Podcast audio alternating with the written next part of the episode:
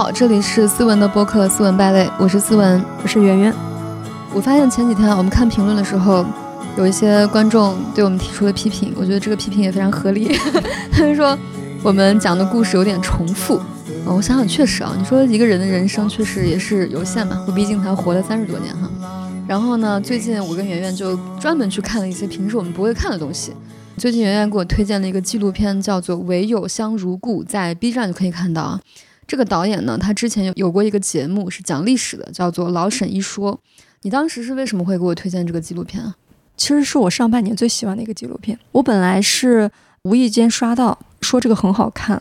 看完五集之后，我就觉得我还想看看这个导演的东西。然后我发现找他以前节目就有一个叫《老沈一说》的，我就全看完了。我本来想只看一集，因为点进去我就感觉像是那种四五十岁中年男人喜欢看的历史。对，听了一集之后，我觉得哇，比我想象中有意思好多。真的，我当时看那个开头的时候，就觉得像那个《三国演义》的现代版，就像近年来拍翻拍《三国演义》那种感觉。这个纪录片给我印象最深的就是它的台词，就台词写的很精妙。唯有香如故事有五集嘛，它每一集其实写的是一个比较有名的历史人物，他背后的故事，以及这个历史人物他都是跟香有关的。比如说第一集是讲杨贵妃嘛。杨贵妃最喜欢的香是冰片。第二季讲的是李清照，就李清照的第二段婚姻的这个始末，以及李清照就是在这个过程中跟她最喜欢的这个梅花香的这个千丝万缕的这种关系。然后第三集是那个苏轼，对，第三集是苏轼。然后是黄庭坚，最后一集是华佗嘛。我看完之后觉得哇，就是这些人的台词写的太好了吧？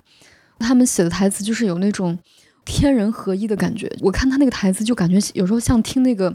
南怀瑾讲国学，你就觉得他整个融会贯通，他就把当时的那个历史时代和他这个历史人物的这种性情和那种香就结合特好。你这里面五集你最喜欢哪一集？最后两集，一个是黄庭坚的那个，另外一个是华佗的那个。就是这个导演，我之前听他讲那些历史的时候，我特别喜欢他一个思维方式，就他里面讲所有的东西的时候，他不会以现代人的眼光去看古代的人。他说：“你那样的话，你站在现代去看古代的话，其实是很傲慢的，因为你有现在的思维方式，你有现在的信息量，对。然后你再回去看别人，你肯定会觉得别人特别蠢。嗯，他里面讲，他说他有一个思维方式，就是说我看到这个事件，我觉得他很奇怪，他以现代的眼光看起来也太蠢了。那他就是要深挖这个为什么这个人在当时做出这么愚蠢的决定，然后。”把那些历史啊、情况啊和他的人和局限全部都，嗯，有点像侦探一样，就是把他所有的信息全方位的还原在你面前，然后让你终于理解他这个行为在当时是合理的。对，就是有时候我们读历史书也会觉得哦，古人好蠢，但是其实你在那个情况下那样的做法可能是最聪明的。解读这些的时候，你也会觉得，哎，对呀，怎么好奇怪？为什么是这样？对我反倒觉得他在用一个现代人的眼光去看历史。就是比如说，我听到一些历史人物的行为，我会觉得他这种奇怪是合理的，因为他是一个历史人物，他好像行为方式就是跟我们不太一样。但其实我觉得这个老沈，他在用一个现代人的眼光去推测他这个合理性，他这个合理性是我从来没有考虑过的。就我从来不会觉得说这个人在当时为什么会这样做，我好像从来没有想过这件事情，我就觉得他这样做是正常的。我确实也没这么想过，但是听他这么讲完之后，我觉得这件事很有意思的，就是他有点像是侦探剧一样。来，我们看看当时发生了什么。哎，对对对对对。听他讲的时候，我就觉得他虽然里面有很多主观臆测，也是大家对他的一些诟病嘛，就是说他虽然说是纪录片，他还是有一些难味的，直男味的。对对对。所以我看的时候，你就会觉得，所谓历史真相到底是什么呢？当时发生了什么就是真相呢？还是在某一个人眼中是什么真相呢？你没有办法抛开个人的看到的东西来说它是真相。既然这样的话，那我们就让我们大胆的去阐释，让你们听听我的偏见吧。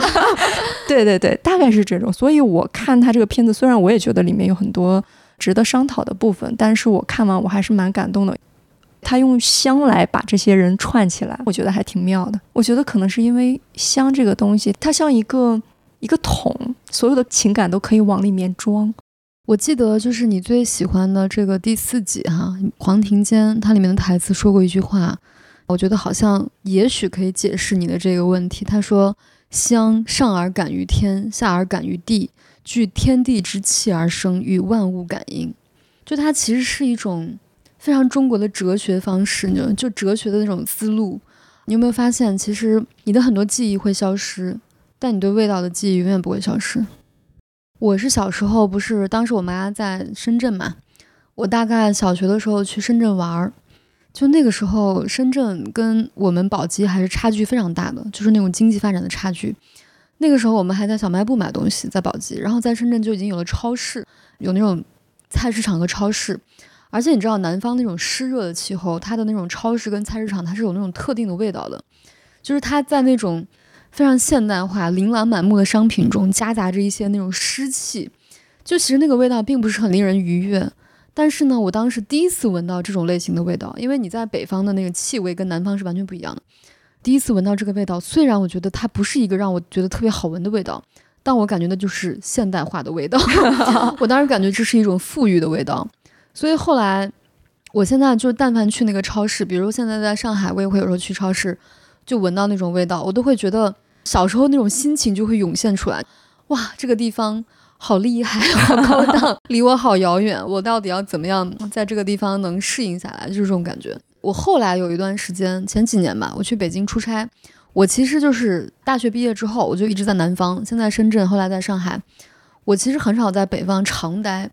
但是有一次呢，大概八九月份，就是这个时候吧，我去北京出差，我突然之间觉得北京日落之后的那种。空气中那种清新的那种冷冽感，哇！我突然觉得这种味道非常的令我百感交集。走在路上，我真的就是感慨了很长时间，就是那种很清凉，然后呢很干燥，有那种秋天落叶的那种萧瑟的感觉，又有一些那种北方天地非常开阔的那种味道。我觉得这个味道只有北方才有，就是那种北方小时候你下过自习之后，就是你学习了一天，然后脑子昏昏沉沉的走在路上，突然闻见了一束那种桂花香的那种感觉，当时觉得哇塞，就是这种味道让我非常非常治愈，会觉得你的心里面既很满又很空，因为你刚刚学了很多习，摄取了很多知识，但突然之间你又会觉得此刻你满满当当的心情。没有任何人可以分享，因为你只能一个人走在放学路上回家。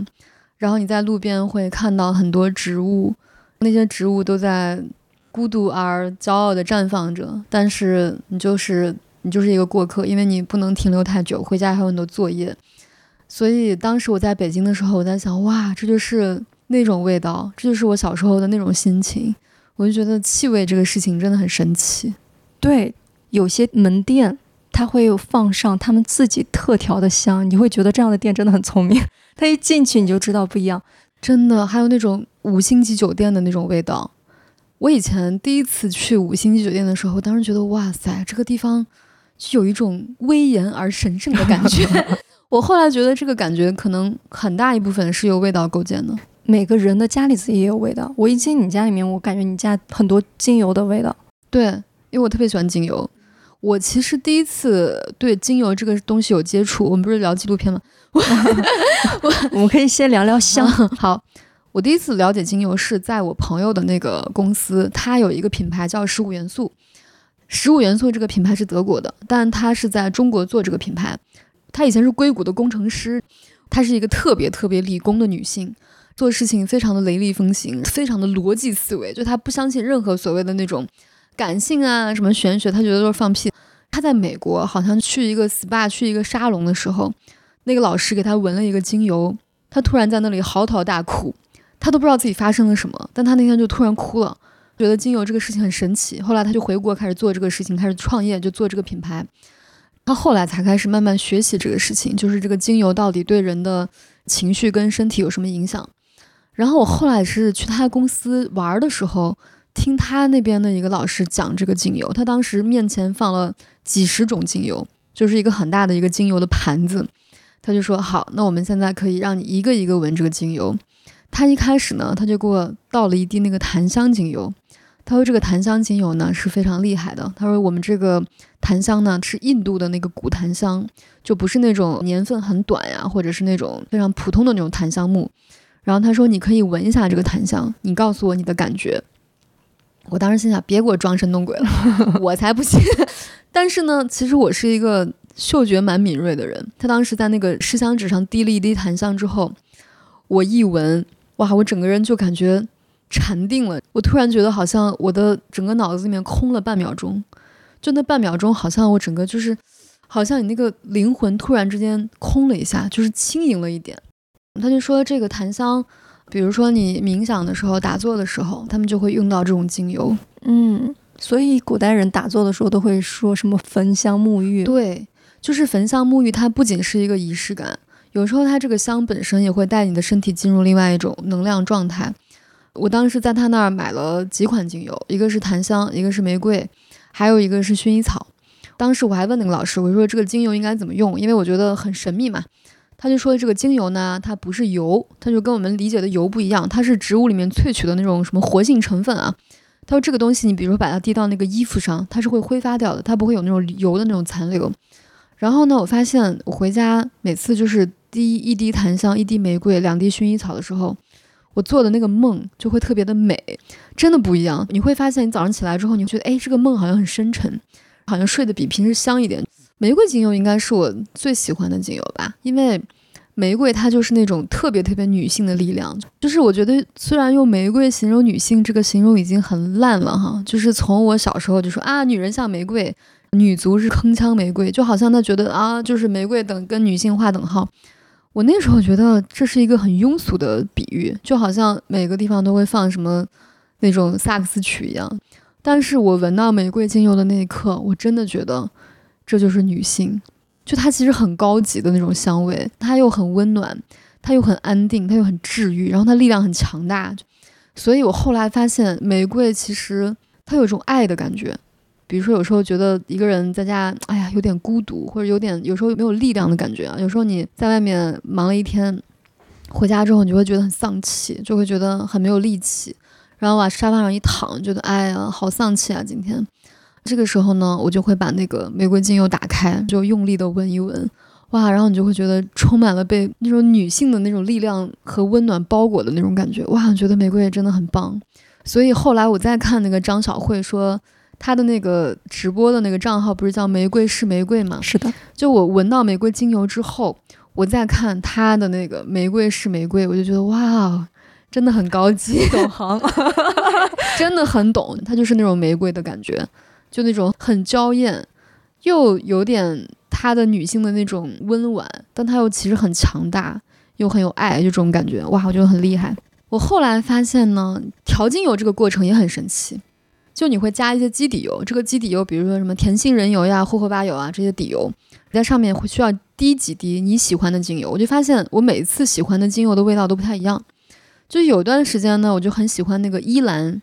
它在古代是那种爱情魔法油，它有一些催情的功效。知道，我有一段时间我就很喜欢这个。那段时间就是我特别希望让自己变漂亮，特别希望让自己散发女性魅力的那段时间，我就会发现我很喜欢什么玫瑰啦、茉莉啦、依兰，就这种花朵的这种精油。然后再过一段时间呢，我发现我好像喜欢那种木质的精油。我后来觉得说，其实你每次喜欢的那个精油都跟你当下那个状态是有关系的。我最近喜欢的味道是那种柑橘类的，就是橙子啊、甜橙，还有什么橙花，橙花就是橙子的花，然后还有那个红橙，就上次我去那个十五元素调了一款那个红橙精油，我觉得很神奇。就是我那个朋友他给我讲，他说这个红橙精油呢，它是有招财的功能的。他说你要调一款这个红橙配方的这个，它是可以有这个招财。其实我当时跟他说的是我想招桃花，但他听错了，你知道吗？他说他说啊，那你要招财你就调这个，我也不好意思说啊，我想招桃花。后来我就调了一个红橙的这个，你你闻一下这个红橙，我还买了一瓶回来。嗯，很酸的感觉。对，我觉得这个橙子呢，它可能因为它是果实，它就有那种好像很阳光、很饱满、很健硕的这种感觉，它就跟那个玫瑰的那种典雅，而我感觉很轻盈。对，就它又很轻盈，然后它就好像。非常朴实，但是它又非常的，它又非常的有活力这种感觉。然后我当时调了一款这个红橙，很神奇的事情是，我从他那里出来的那一刻，我就接到了很多订单。就是那天，那天我大概收了有三五笔钱。我当时在那里收款，我说哇塞，我说我收钱了。然后我那个朋友说啊，是吗？他说是不是跟你刚刚调的精油有关？我想，哇塞！我还记得那天我还跟你说，有很多人来问我们这边商务的事情，然后你说今天怎么回事？对，然后我从那天开始，我其实以前没有很信这个。但从那天开始，我不知道是巧合还是我的心理暗示啊，反正我就每天把我调的这个红尘精油在手上抹一抹。它这个其实是一个香水，其实算是调的香水哈。我就发现，大家有没有观察到，最近我们的播客每一期都有广告？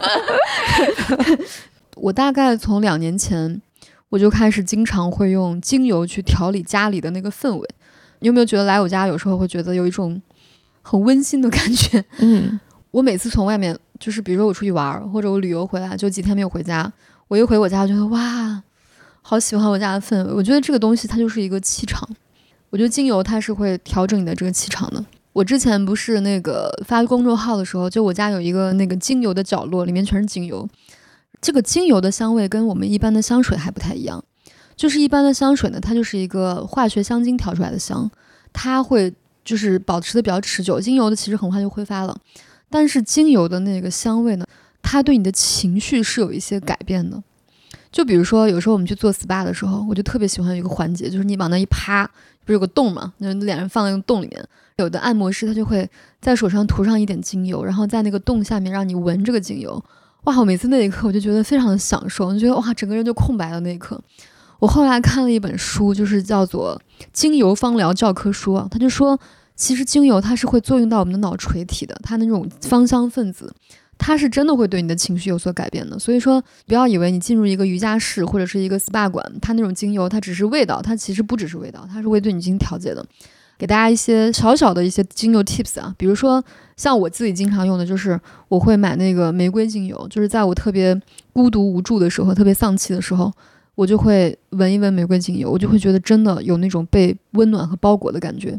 如果你就是睡眠不太好，你可以用苦橙叶精油。苦橙叶精油比那个橙花精油要便宜非常多，因为它是叶子提取的，但它对那个失眠的那个效果还比较好。用法呢，你可以滴在那个你的内衣上，比如说你要上班，上班的时候你要提振一些精神，你可以滴柠檬。柠檬就是会让你觉得，就会让你突然之间有点振奋的那种感觉，就是那种一股阳气给你提起来那种感觉。就是你一闻柠檬啊、橙花这种。因为它的颜色本身就是黄色，然后橙色的，你你一闻你就能想到它们的树和阳光，就那种感觉。对，就是这种感觉。所以说，比如说你要上班的话，你可以把这个柠檬滴几滴在你的这个内衣上，对吧？然后在你的这个领口上，就是如果你怕弄脏衣服，你就滴在内衣上，它那个味道会慢慢的散发出来。然后如果你在家的话，你可以滴在扩香石上面，或者是滴在那个香薰机，就是那种雾化的那种香薰机，那个就特别好。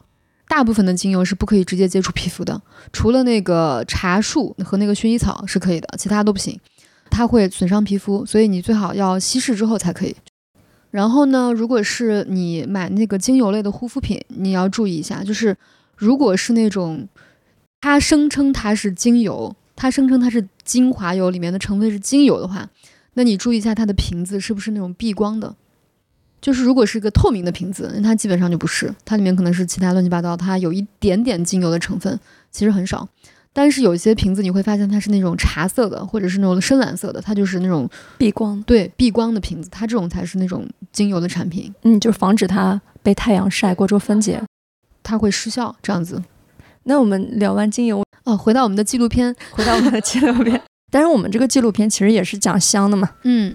我是觉得它很妙的一点，就是它把这个香和个人命运联系在一起，就像你刚才说的一个精油，它可以作用到整个人的能量场。对，所以其实一个人喜欢什么样的香味，他其实能跟他整个的人生连接起来。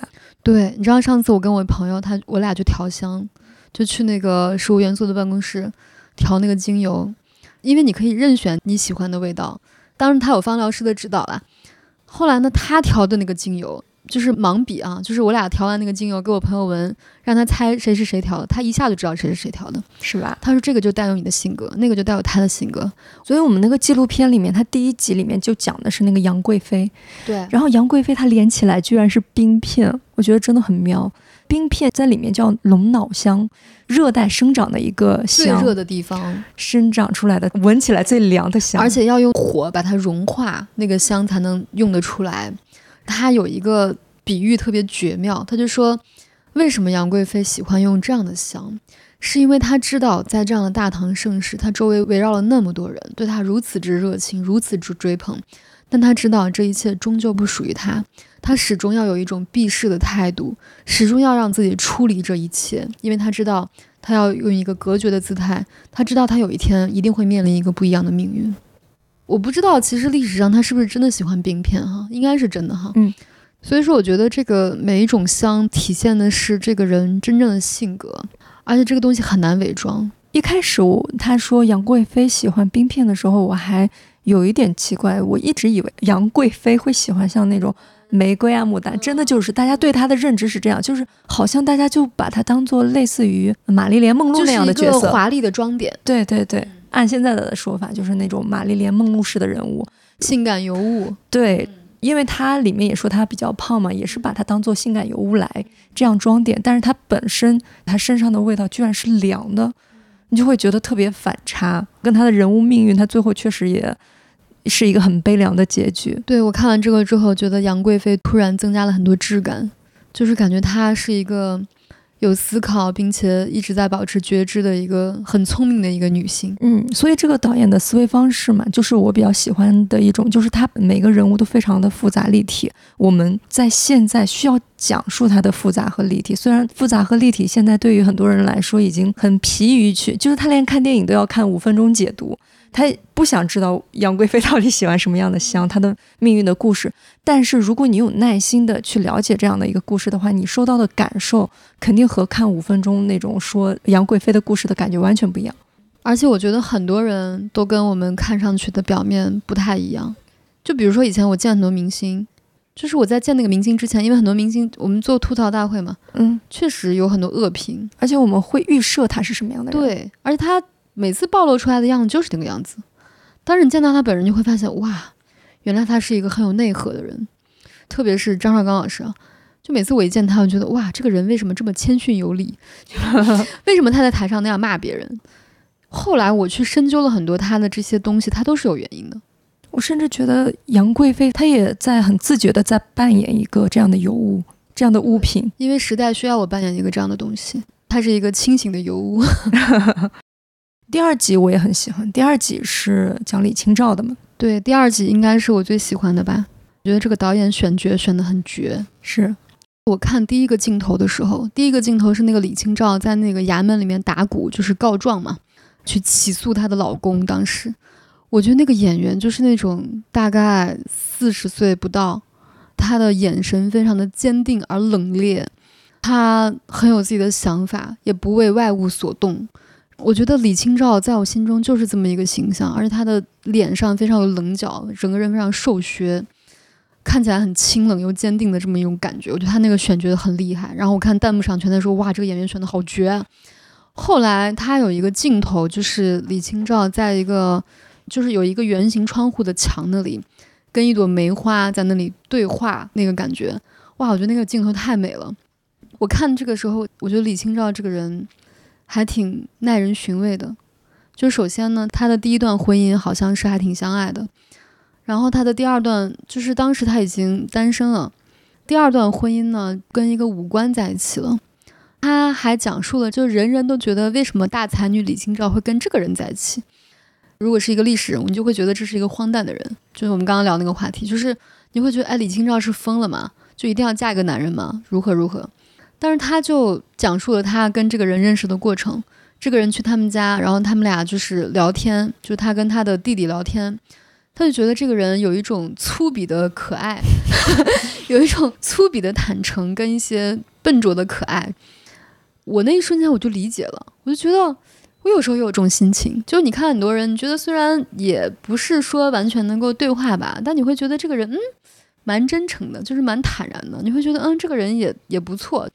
然后弹幕上就很多人说，这不就是王菲跟李亚鹏吗？但是真的在一起的话，就会有很多真的矛盾。真的在一起的话，比如说这个男的比较好面子，对吧？我当时就真的体会到古代对女性是多么的恶劣。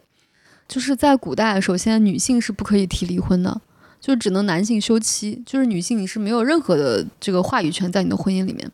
你要是告你老公的话，不管赢不赢，你都得坐牢。我当时觉得，哇塞，这个这个离婚也太难了吧！所以我在想，为什么古代就是大家都说女怕嫁错郎？因为这个嫁错郎确实没法改，就就是要不然你就去坐牢。然后李清照呢，又是一个特别的傲骨的人，他就是那种我坐牢就坐牢，我不管怎么样，我都要跟他离婚。我觉得她是一个特别现代且独立的女性，但是她为什么走进第二段婚姻呢？你讲的立体一点，其实每个人他都是有他脆弱和无助的时刻。现在还好一些，我觉得在古代那种时代，就是确实好像一个单身女性。在这个社会上，应该你做什么事情都很艰难，就是以用一个女性的身份来做任何事情都挺简单的。所以我觉得有时候女性在特别脆弱的时候，你是会想要一段感情，这也是好像突然之间也变得很合理。结尾的时候，我觉得还挺令人震撼的，就是李清照一直在苦苦的维系她的前夫在她心中的一些形象也好，或者他们的感情也好，他们是一个很纯粹的记忆。但是到最后一刻，演到她跟她前夫分离的那一刻，才知道她的前夫让李清照留在这里，他奔赴远方去做他的工作，去去他的远方，然后让李清照留在这里，看护他们的文物，跟文物共存亡。就是当他叮嘱李清照一定要跟这些文物共存亡，就是他在你在，他亡你亡这个的时候，我觉得好像他们之间的那种。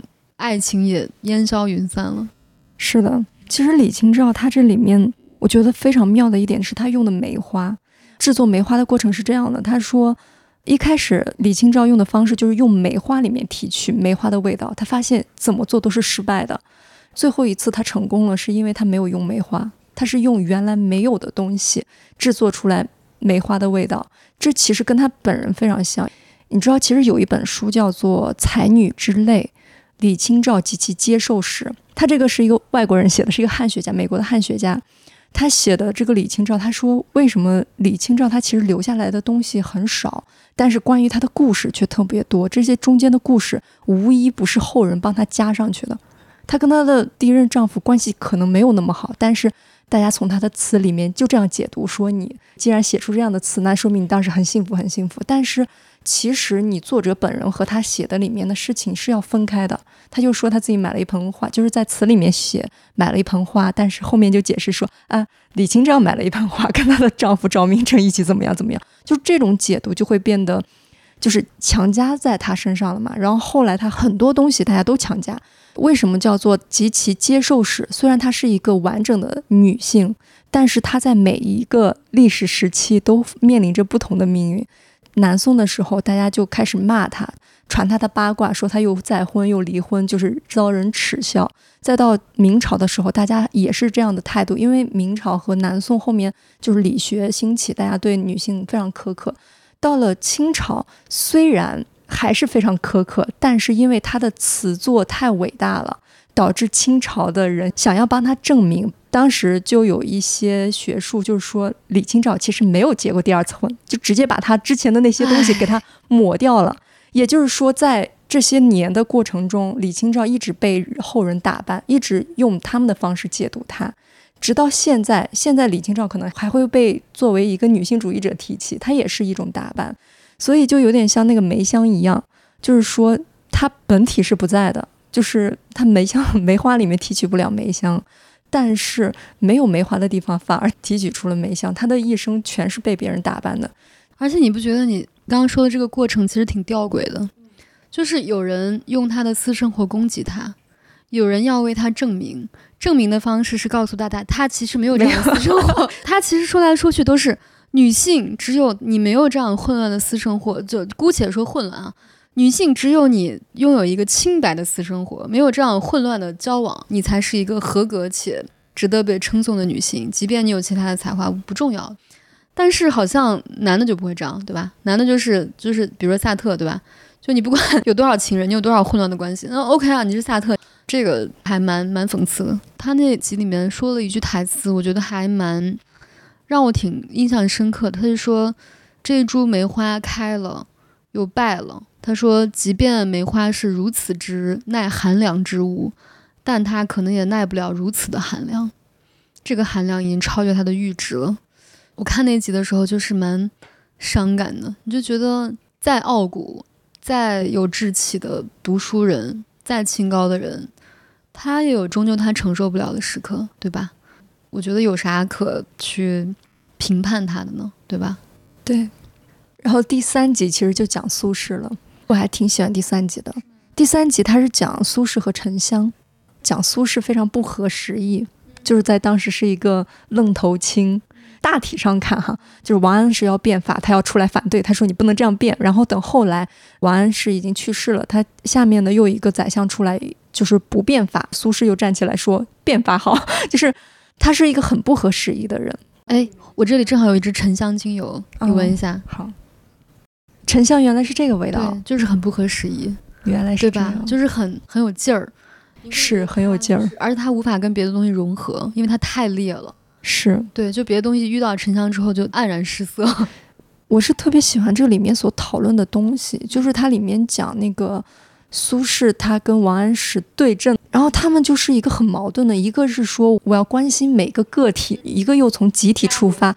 但说实话，他们俩对战的时候说的所有的话都非常有道理，你就觉得他们俩都是好人，但是就是如此的难以抉择。看的时候，我倒是觉得。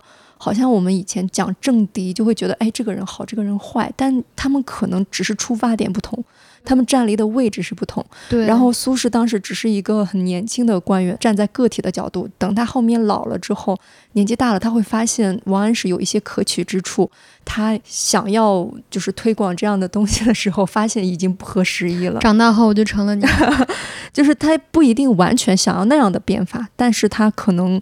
觉得王安石当时是有他的道理的，所以我看那一期的时候，我还蛮感慨的。立远看你肯定会觉得，哦，北宋就是应该强健，其实就是应该变法，不然的话，他以后下场可能就是后面越来越积贫积弱嘛。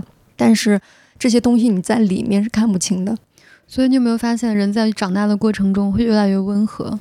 是的，我记得我小时候就是经常我的观点就很激烈。就比如说两个人吵架，我就想为什么打一顿？打一顿不就解决了吗？然后后来长大之后，你就会觉得哦，原来打一顿之后是有后果的。它不只是当时你打的那个出那一口气，对吧？它可能会有后果的。就以前好像你听过很多道理啊，什么家长跟你说中国人以和为贵，我想凭什么要以和为贵？我后来发现哦，原来你跟这个人在这一刻闹掰了，有可能接下来你某一天还会碰到他。然后你可能接下来你的另外一个机会就被他堵死了。当你活够了足够的岁数，这些事情你都会遇到的，这些东西都会连起来，都会连起来，就会哦，确实要以和为贵。所以我后来觉得，真的就是我现在都会跟那种年轻人、刚毕业的小孩儿，他说啊，那种很生气，我说不要不要不要得罪他，我就会觉得啊，自己成为了以前以前自己认为很迂腐的那种人。但是后来发现，你的信息面更广了。你考虑问题更立体了。是的，我是发现我越大之后，我用可能的次数越来越多了。Maybe 可能也许是这样，我不会特别斩钉截铁的说这种话。是，就像我那天看那个八字，最近在学八字教程，他就说那个十天干，第一个不就是甲木吗？我是甲木，他就说甲木的人呢，就是参天大树，但是呢，参天大树呢，这个甲木它是需要修剪的，就是你不能就是这样子一味的往上涨。你往上涨，你是不成才的，你需要去磨它，需要去修它。他说甲木的人有个特点，就是越经历坎坷挫折，他会越挫越勇，他会用一种完全全新的姿态重新的生长和出发。他说每一次苦难对于甲木的人来说都是一种财富和一种宝贵的经历。我在想，确实，我在想，确实，我每次经历痛苦，好像都会有比较深刻的思考跟体会，好像对我来说都是一个。我就会进入到一个全新的局面，这种感觉。所以我在想，哎呀，小时候我们家人经常说，就你这个性格，你去了社会上怎么怎么怎么样？我心想，哈，就我这个性格，我就是很拽，怎么样？后来发现，嗯，不是的，嗯，确实需要修剪，确实需要修剪。第四个就是黄庭坚与假象，你应该很喜欢这个，我还蛮喜欢的，而且它里面的很多台词很经典，就经典到我第一次看，我甚至不能完全理解。我把这个台词翻来覆去看了五遍。他讲的是个什么故事呢？就是他的那个男主呢是叫范信忠，他是一个书生，杀了侮辱自己妻子的人，所以他就变成了一个通缉犯。黄庭坚在当时被称为乡圣。香圣呢，它最厉害的就是一味香，叫做回声之香。这个回声之香，它一辈子只调过一次。这个香就是可以通过去世的亲人身上的味道，看到这个亲人的灵魂。所以当时这个范心中就对这个香非常感兴趣，他就希望他能再调一次这个香。黄庭坚他在调这个香的过程中，他有一大段的独白。建议大家亲自去品味和欣赏。我看那个独白的时候，我感觉像就是一个开悟的过程。开悟就是开悟。等他调完这味香，天也亮了。然后黄庭坚这个香圣呢，他也咽下了自己最后一口气。然后杀人犯被救赎了，前来缉拿他的这个官员也和解了，就是这样的一个过程。跟大家浅浅的分享几句他的一些语录吧。黄庭坚他就说，其实我们这个回声香，它里面最精髓的一味香料叫做罗甲。罗甲就是那个在海岸边发烂发臭的那些甲壳。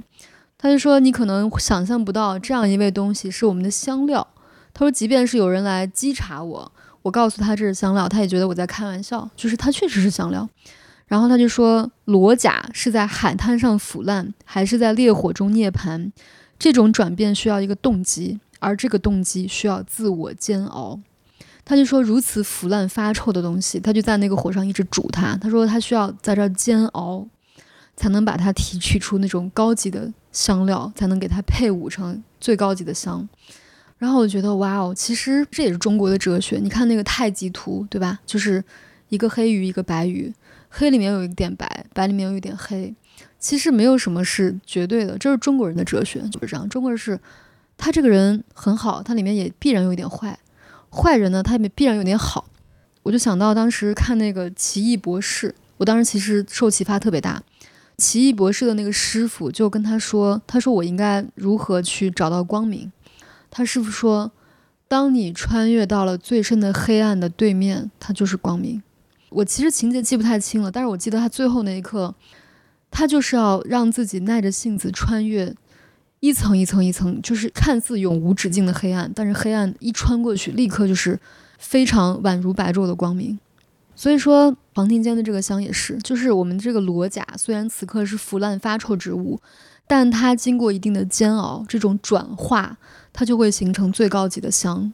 我后来想到很多事情，我就觉得，比如说像我们吃甜品，这个蛋糕里面有一点点盐味。你放一点点盐，它那个香味就特别有层次的、很高级的味道。所以我特别喜欢吃一个叫做焦糖海盐冰淇淋，就感觉那个冰淇淋上有一点点那个海盐的味道，哇，你就会觉得很好吃。同样的，比如说有些人做菜，他特别喜欢在里面放一点糖，那个糖呢，它其实不是让它变甜，它是提鲜的。之前有一个朋友，他就跟我说，他说这个糖呢，就像味精一样，他说你不用放味精，你就放一点点糖，它这个菜的味道就不一样。就是中国人做事情。就是往往就是这样，就是我在极致的黑里面加一点白，极致的香里面加一点臭，对吧？包括像螺蛳粉、什么臭豆腐，这都是极致的香和臭的不断转换。我觉得这种东西是一种很高级的哲学，就是非常辩证，对，非常辩证。我觉得这个转化这两个字也很妙，就是什么叫化？化不是一朝一夕、一瞬间的事情，它不是那种摧枯拉朽一下子就变成这个样子，它是。慢慢的一点一点一点点，你不知道它什么时候会变成另外一个东西，但它就是一个转化。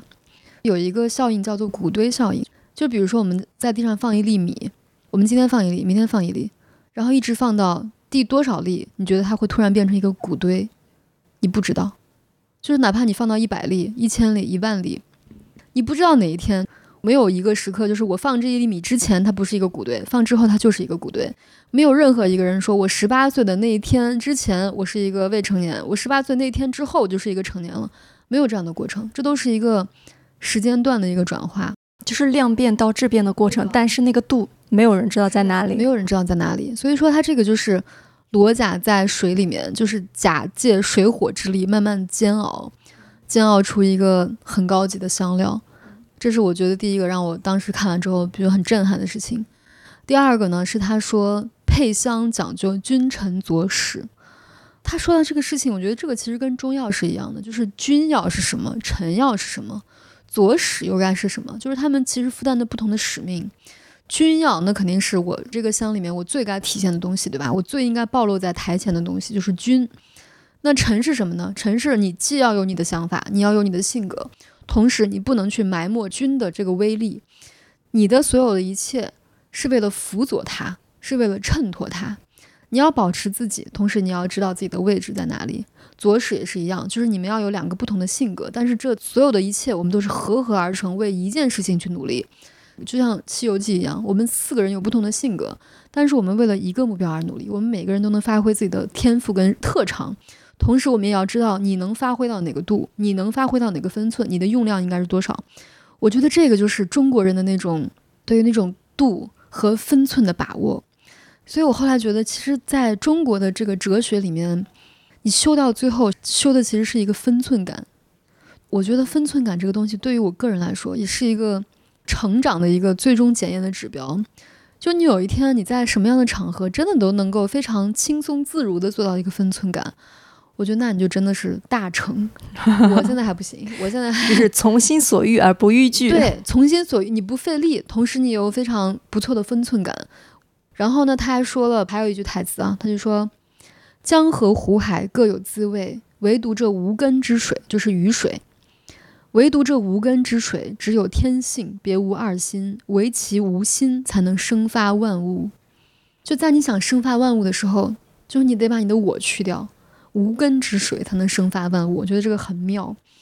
还有一个啊，比如他说，调香讲究君臣佐使，但只要入此轮回，所有材料都必须先行打碎。世人发愿无数，可真能为愿望献身者寥寥无几。